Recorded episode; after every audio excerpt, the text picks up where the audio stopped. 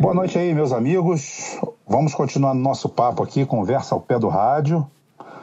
Vamos continuar nossa abordagem, que foi o nosso compromisso da semana, né? Foi nosso dever de casa falar alguma coisa sobre esse processo de sucessão.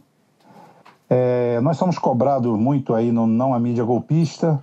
É, nós estabelecemos uma posição nossa através de análises, estudos e somatórios, diminuições, dividendos, e nós chegamos à conclusão que realmente nós vamos fechar, fechamos pauta em torno de Ciro Gomes dada até a total impossibilidade do Lula vir candidato. Mas não é esse o tema central hoje. O tema central hoje é a continuação. Hoje eu vou explicar por que é que Bolsonaro não se elege. De cara, a coisa mais simples do mundo. É, nós temos que partir que nós temos um universo eleitoral de 100% de eleitores. 100% de eleitores que estão aptos para ir à urna. E 100% deles que forem às urnas, mesmo com defecções, com quem optou por não votar, esse número global sempre vai ser praticamente metade homem e metade mulher. Porque nosso eleitorado é dividido assim. Isso é a chamada grandeza não existe se, ah, mas se as mulheres não forem, não existe nenhum congre... nenhuma congregação de mulheres fazendo um grande movimento e nem tem capilaridade para isso, dizendo nós não vamos ou vamos deixar de ir, mais ou menos. Então, em números globais, dentro desse universo que nós temos aí de mais de 100 milhões de eleitores, o que nós temos é o seguinte: metade são homens, metade são mulheres.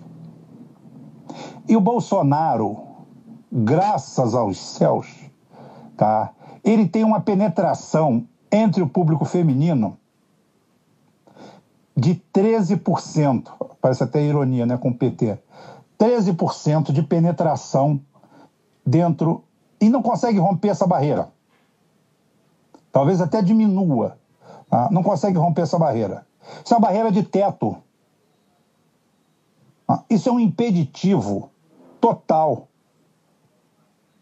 para qualquer pretensão de vencer no segundo turno. Fora que o eleitor do Bolsonaro, ele não é um eleitor pautado pela racionalidade. Ele tem como mola mestra a própria irracionalidade dele, um neofascismo, que o cara nem sabe que ele é, ele é um fascista, mas tem esse neofascismo, tem uma carga de ignorância, de uma virilidade idiota, porque o cara acha que é mais homem porque vota no Bolsonaro, porque ele criou esse estereótipo do machão, do valentão. O valentão que passeando de moto, dois moleques com chassi de frango tomaram a moto dele, tomaram a arma dele e dizem as mais línguas que pediram relógio, ele arriou as calças, o cara deu um tapa na cara dele e falou que o redondo, né? Assim, não queremos esse redondo, não queremos relógio, rapaz mas ele já estava pronto para arriar as calças. Isso é um pouco de lenda, um pouco de verdade. Né? O, o certo é que esse daí é o valentão. O cara que resolve tudo na porrada, nisso, naquilo, naquilo outro, esse grau de virilidade. Só que isso daí fragiliza ele sobremaneira em relação ao, à parcela impenetrável, tá? Isso nós estamos falando dentro desses, dessas projeções que nós estamos vendo aqui. São projeções totalmente aleatórias. Nós não levamos em consideração ainda propaganda, o desmoronamento que vai haver, as porradas que ele vai tomar e tudo isso.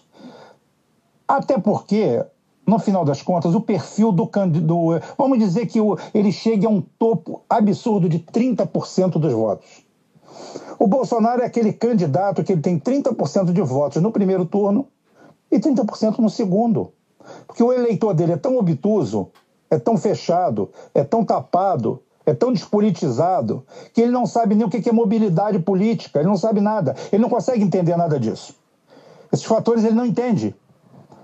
Tá? Então, se ele já quer votar no Bolsonaro, ele vota no primeiro turno. Não existe aquele cara que votou no primeiro turno é, em outro candidato e depois fala assim: não, agora eu vou votar no Bolsonaro.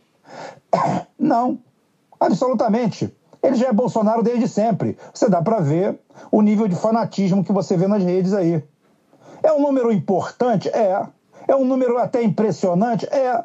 É número para causar preocupação para uma eleição majoritária? Não. Não, não é não.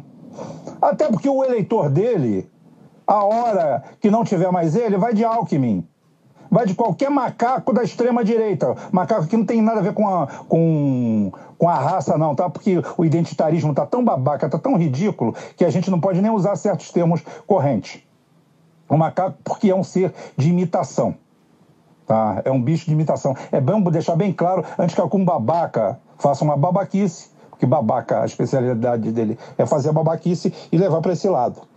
Então, com base científica, com base de cálculo, depois no Não a Mídia Golpista, lá no nosso, no nosso espaço, no nosso site, eu vou botar isso tudo desenhadinho, legalzinho, bonitinho, para mostrar o que, que são números absolutos, números relativos, e que como você não tem capacidade de mexer de forma global nisso.